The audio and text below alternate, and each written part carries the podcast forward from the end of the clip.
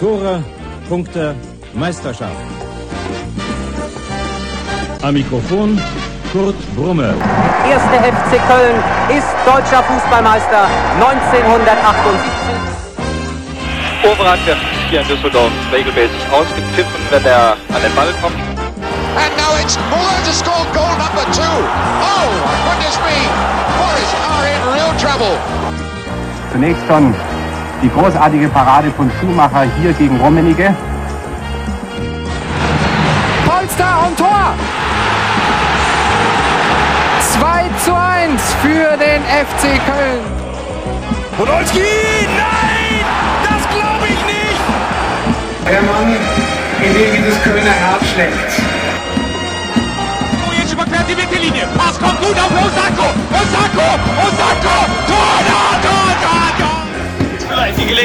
Cordoba kann es direkt probieren. John Cordoba, da ist er! Wir sind deutscher Meister! Deutscher Meister! Bleib gesund. Deshalb hier ein Fan, ein Spiel, eine Begeisterung, die ein Leben hält. Hamburg und Hattingen rufen Müngersdorf. Hallo und herzlich willkommen zu einer weiteren Folge damals hier, dem Retro-Nostalgie-Format des Podcastes Trotzdem hier. In diesem Format blicken wir immer gemeinsam mit einem Gast auf sein Spiel des Lebens oder auf ihr Spiel des Lebens ähm, und lassen uns ein bisschen in die alten, guten alten Zeiten des FC entführen. Dabei ist egal, was dieses Spiel zum Spiel des Lebens macht, ob das persönliche Dinge sind, ob es wichtig war für die Gesamtkonstellation oder ob es einfach sonst irgendwie einen herausragenden Wert im Leben dieser Person hat.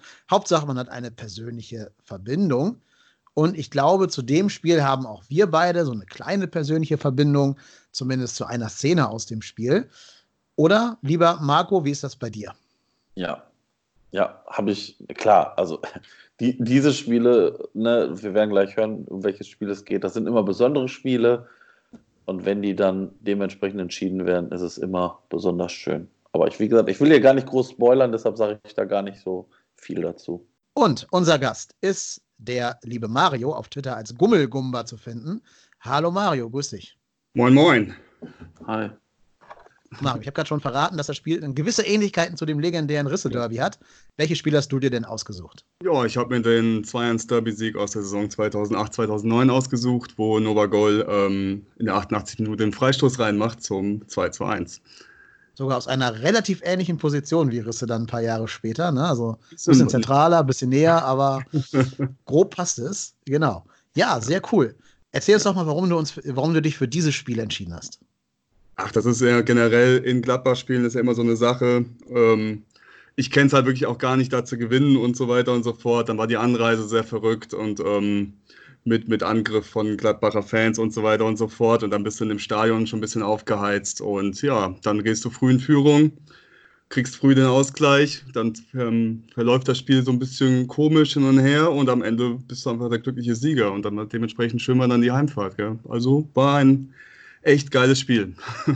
Was war da vorher mit Gladbach-Fans im Vorfeld? Ach, das war ja vorher schon mit dem ganzen Banner-Clown und so. Das ist ja gerade die Zeit gewesen. Und ähm, dann sind wir gerade mit dem Sonderbus so Richtung vom Reiterbahnhof zum ähm, Gladbacher Stadion sind wir da am Fanhaus von Gladbach stehen geblieben, weil da eine Ampel war. Und dann dachten die Gladbacher, oh, wir haben ja noch ein paar Leuchtraketen, die können wir mal auf den Bus feuern. Ja, und dann die Kölner mit Nothämmern aus dem Bus raus.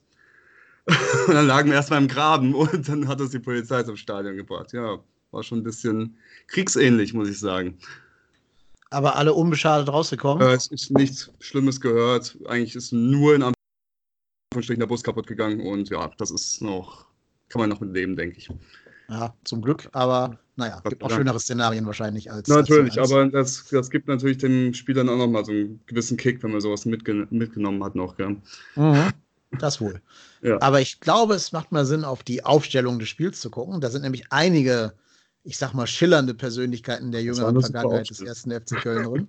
da können wir nachher gerne noch mal ein paar einzeln uns anschauen. Ja. Geht, geht, eigentlich schon im Tor los mit einem meiner Lieblingstorwerte des FCs. Farid Mondragon, dem äh, kolumbianischen Vulkan.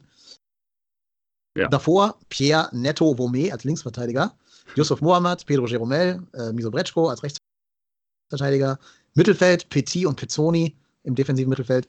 Und offensiv links außen Fabrice Eret, der auch nicht so oft, glaube ich, offensiv links außen gespielt hat, würde ich jetzt gefühlt sagen. In der Mitte unser damaliger Königstransfer, Roda Anta. Rechts Vucicevic und vorne, wie du gerade schon gesagt hast, Novagol Novakovic.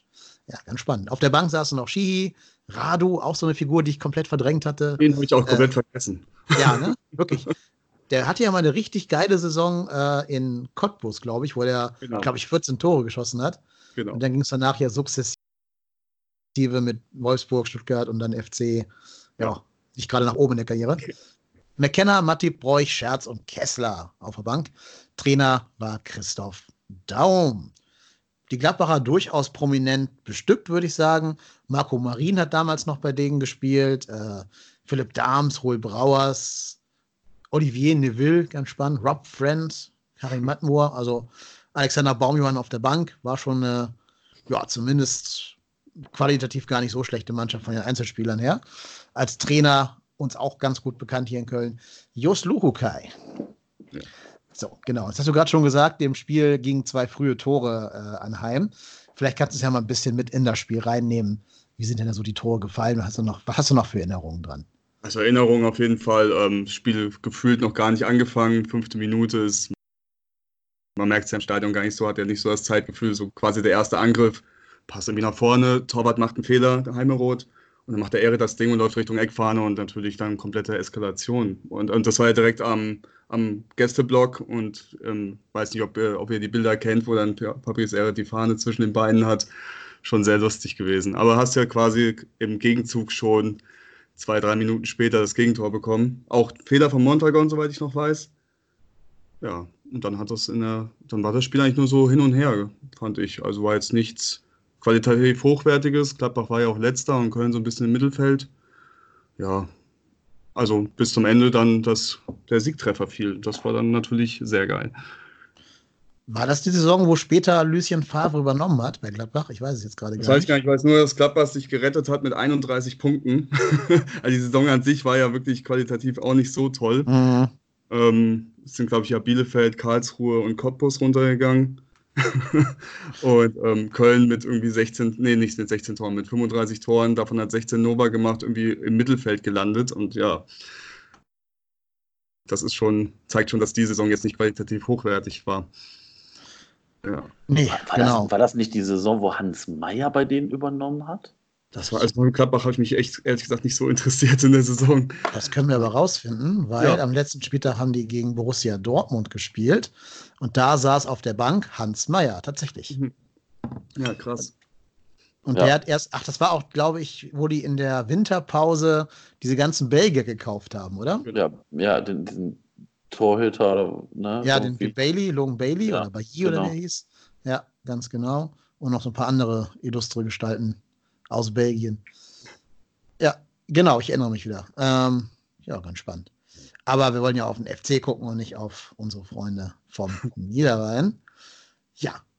Hat noch jemand von euch auf dem Schirm, was zu diesem Freistoß geführt hat? Also ich habe ja eben ja nur, ähm, es gibt ja nur noch eigentlich den Freistoß als Bewegtbild und sonst kann man sich die Spiele eigentlich gar nicht mehr angucken. Das ist ein bisschen schade. Mhm. Ja. Ich hatte es einfach nur mit dem Ticker nachgelesen. Shihi wurde nämlich von hinten gefault. Oh. Und ich meine mich noch zu erinnern, dass wir alle gebrüllt hätten, das wäre eine rote Karte, Notbremse. ähm, also es ist zumindest meine Erinnerung. Ob das wirklich so war, kann ich gar nicht mehr ganz genau rekonstruieren. Aber ich weiß noch genau, dass da auch ein paar FC-Spieler zum Schiri gerannt sind und ihn belagert hatten. Weil es ja auch so eine, so eine sehr gute Position, wenn du, da, wenn du da durch bist an dieser Stelle, ne, stehst ja frei vom Torwart. Ähm, deswegen glaube ich, ist das sogar eine plausible Erinnerung. Allerdings hat Günther Perl vom Kicker eine 2 bekommen, der Schiri. Also insofern glaube ich, ja, weiß ich nicht. Lass doch mal einfach so stehen. Ja, und dann nimm es doch mal mit in den Moment hinein, als dann Nova, also der Ball angetickt wurde und Nova angelaufen ist. Ja, es war halt auch weit weg. Jetzt war auf der Heimkurve von Gladbach. Das macht es irgendwie auch noch ähm, irgendwie lustiger, finde ich. ähm, ja, halt da, guckt auf die Uhr, es ist einfach ja, man weiß eigentlich, das ist die letzte Chance. Und ähm, man kann man mit dem Punkt schon leben, weil, wie habe ich ja vorhin auch schon gesagt, man gewinnt ja nicht so oft in Gladbach oder zu dem Zeitpunkt ja auch gar nicht.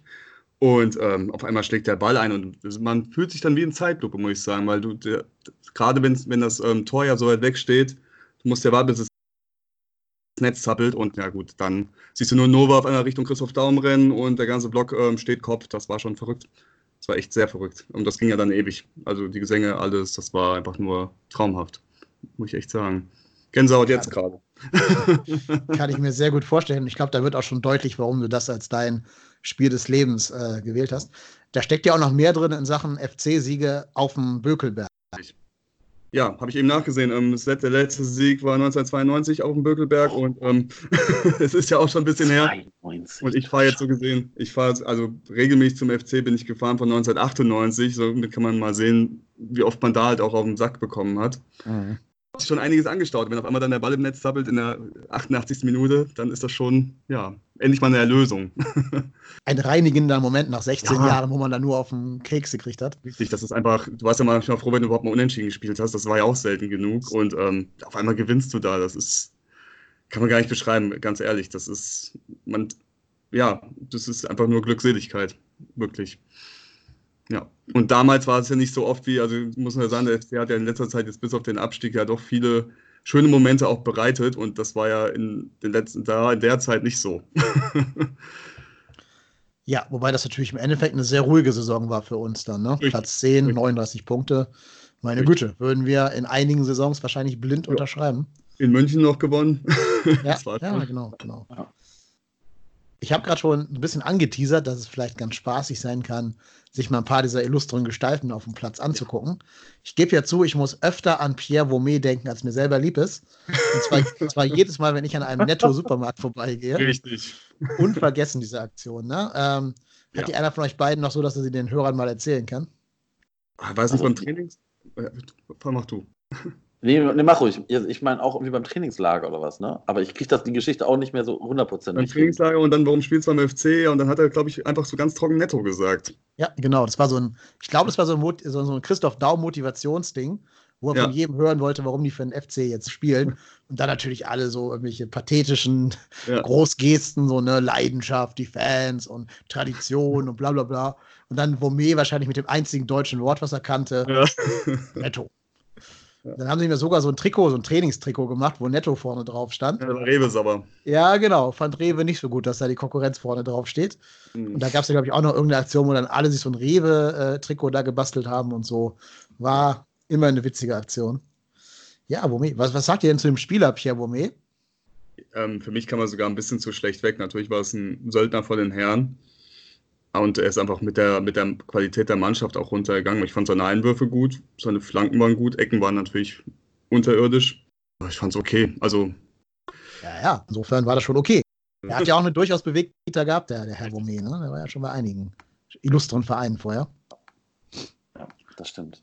Aber man hat ja die Qualität, den Unterschied ja gesehen, als Erit nach hinten musste, wo Womé nicht mehr da war. Und das war dann doch schon schlechter. Ja. Ja. Ich gucke gerade mal, wo Womé vom FC aus hingegangen ist. Äh, ganz spannend, also wusste ich jetzt auch nicht, habe ich gerade nachgeschaut. Äh, ich lese einfach nur mal die 1, 2, 3, 4, 5 Vereine vor, die er danach noch bespielt hat. Und zwar fünf Vereine in vier Jahren, was Auswahl schaffen muss. Ähm, und zwar war danach beim FC Sapiens oder Sapien, weiß ich nicht, für genau drei Monate. Dann bei Canon Yaoundé für ein Jahr und neun Monate.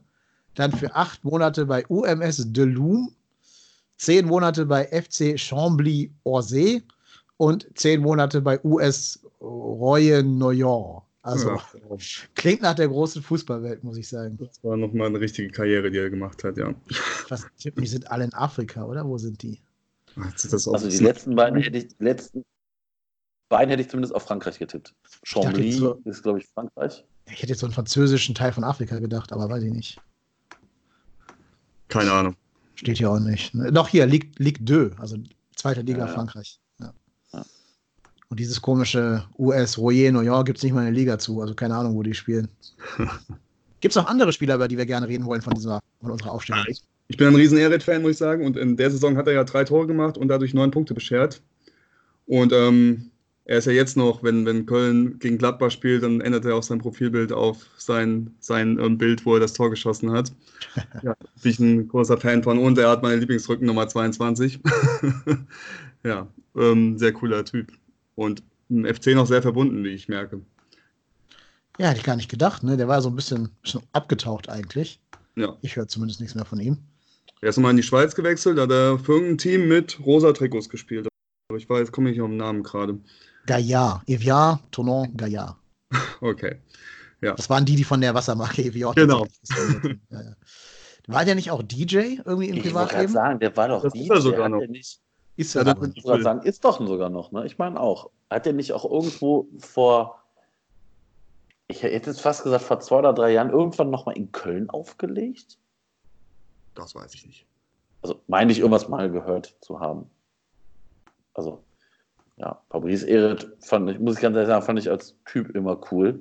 Ja. Äh, ja. Ich muss, also ich muss ganz ehrlich sagen, die, das ist so eine Mannschaft, also mit der würde ich gehen, mit, also mit der wäre ich gerne mal so auf die. Rolle gegangen.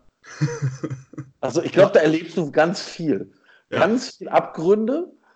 Und ähm, also ich, also es gibt ja, es gibt ja manchmal so Mannschaften, wo du denkst, oh nee, uh. Aber mit denen, mit denen bin ich auf die Rolle gegangen. Also Ich glaube, alleine mit Nova hättest du schon viel Spaß haben können. ja, das ist, ja, klar, aber ich, sage sag jetzt auch mal, auch so die anderen, ich glaube jetzt nicht, dass, dass die es nicht haben lassen in Köln. Ja, so Nova, Bräuch und Scherz, die werden schon wissen, wo die guten Kneipen sind in, in Köln. Das auf jeden Fall. Ich muss auch, ja, ich meine, es gibt natürlich eine Personalie, die ich, weiß ich nicht, ist, ist für mich ein rotes Tuch, immer noch irgendwie. Kevin Pezzoni fand ich immer ganz grausam. Ich weiß nicht warum. Ja.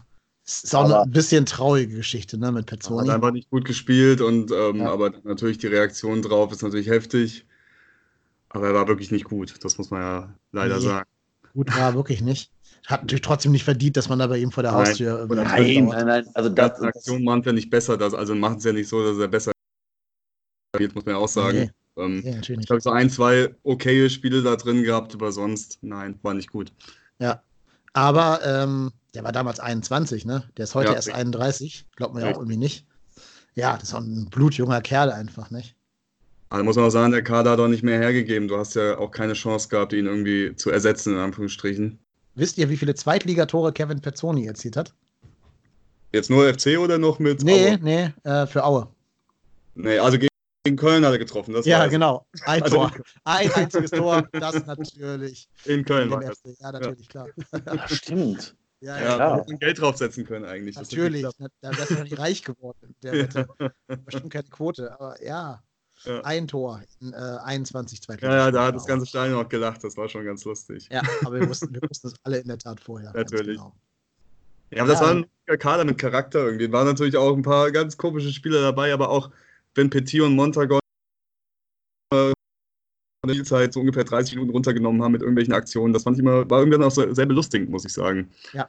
Ja. Aber gleichzeitig auch die ersten waren, die den Gegner angemault haben, wenn der ein bisschen Genau, zu langsam richtig. ist. richtig. Er hat auch mal einen eigenen Spieler vom Feld gerollt, weil es nicht schnell genug ging. Aber selber, Ja. selber war immer mal der Schuh offen oder so. Das war immer ganz, ganz lustig. Genau. Das war beim 4-3 gegen Karl Zeiss Jena. Dritter Spieltag. Nein, das war mein Spiel des Lebens aus der Achso. Deswegen habe ich zufällig gerade am Schirm, sonst hätte ich auch nicht gewusst. Aber ähm, um mal ganz kurz wieder in den Ernst zurückzukommen. Ja. Wie beurteilt ihr denn zurück, rückblickend die ganze Ära Christoph Daum beim FC? Also diese Ära Christoph Daum, diese zweite Ära. Ja. Ach, ähm, mittelmäßiger Fußball für viel Geld verbrannt, muss man sagen. Ähm, ist uns ja dann auch ein bisschen um die Ohren geflogen danach. Ja, dafür lustige Spieler gehabt, muss man sagen. Also über die erzählt man sich so eigentlich jetzt mit den Neuzeitspielern, finde ich, erzählt man sich da am meisten irgendwie, gerade in unserer Generation, finde ich. Und ähm, ja, und halt viele Abstiege. Na gut, nee, doch. Sind wir mit Christoph Daumann? Ja, doch. Ähm, war halt nicht gut. Also war so ein mittelmäßiges Team einfach. Ja, also ich, ja. ich finde, du hast vollkommen recht, sehr, sehr hoher finanzieller Aufwand. Auch weil natürlich mit Michi Meier da jemand auf der Bank Mhm. saß, auf der Managerbank, der sehr gerne viel Geld mit beiden Händen rausgeschmissen hat für, ich sag mal, für Leute wie Manish und nicht für Leute, die wirklich Qualität noch und, oder Einstellungen hatten. Ähm, er hat es aber immerhin geschafft, uns für zwei, drei Saisons zu stabilisieren, bevor es dann wieder in sich zusammengebrochen ist. Das, glaube ich, kann man ihm nicht absprechen. Das stimmt, es war aber reiner, ähm, wirklich reiner Defensivfußball. Aber gut, Ja. so bleibt man halt drin. Das war halt auch, Ja, ja, genau. Stöger auch, hat mit Stöger ja auch gut geklappt, nur haben wir nach vorne nichts gehabt, so gesehen, außer Nova. Der hat ja wirklich in, der Saison ja wirklich die Hälfte aller Tore geschossen. Ja. Aber gut, hat Modest halt auch bei, bei Stöger, ne? Das war ja, das war schon anders. Ja.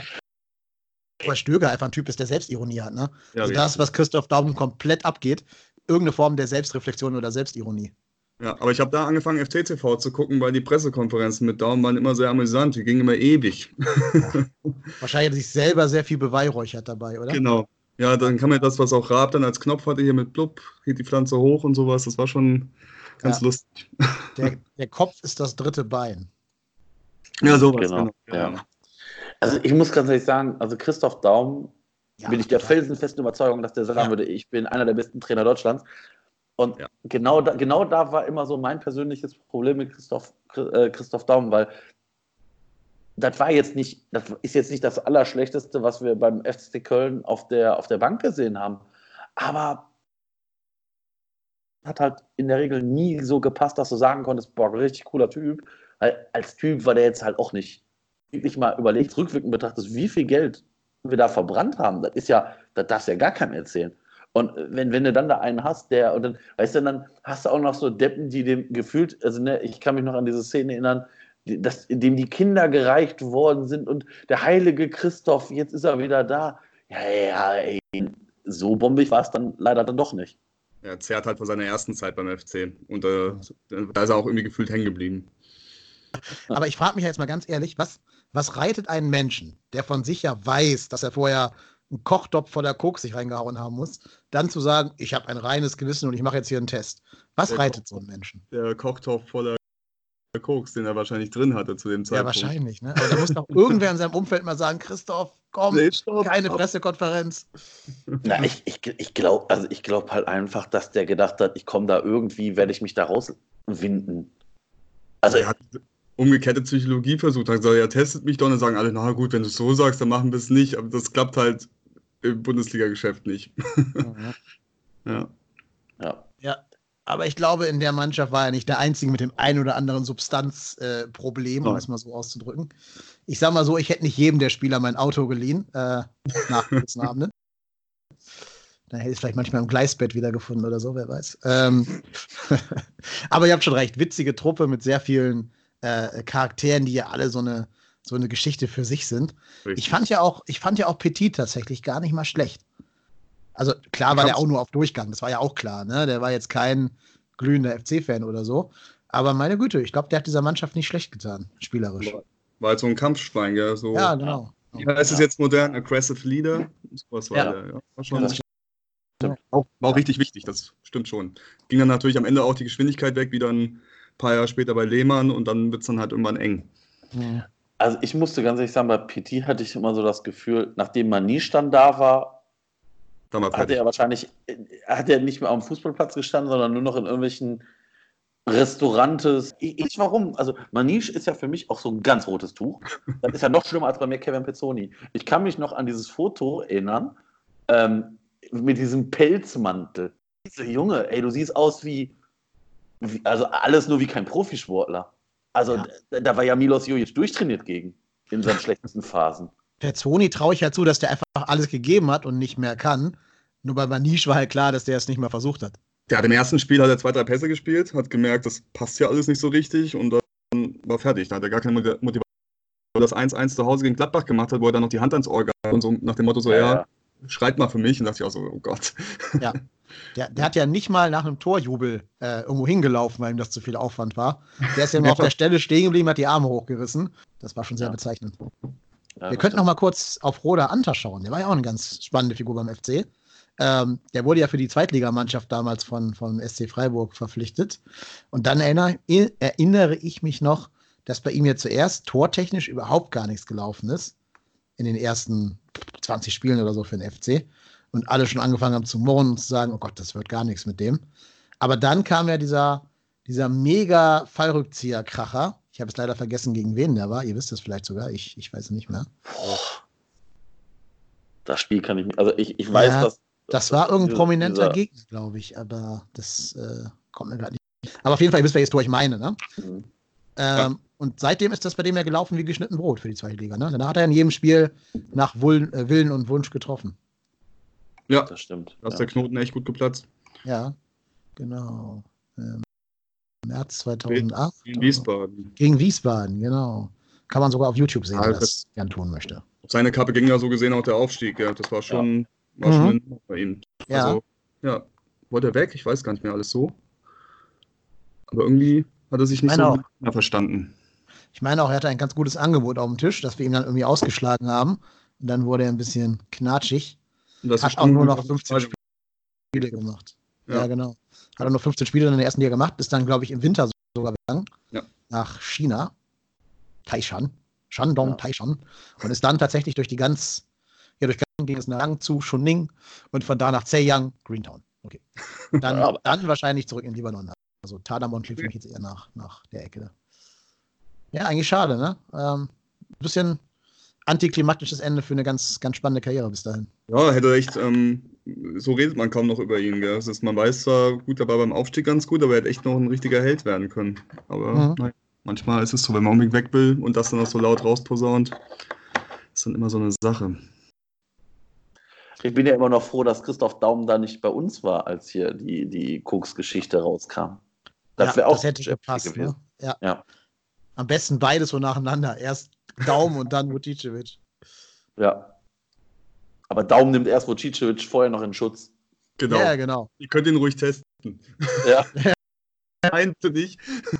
Ja, wobei ich, ich, ich wette, Daumen hätte sogar eher den Moralapostel gespielt.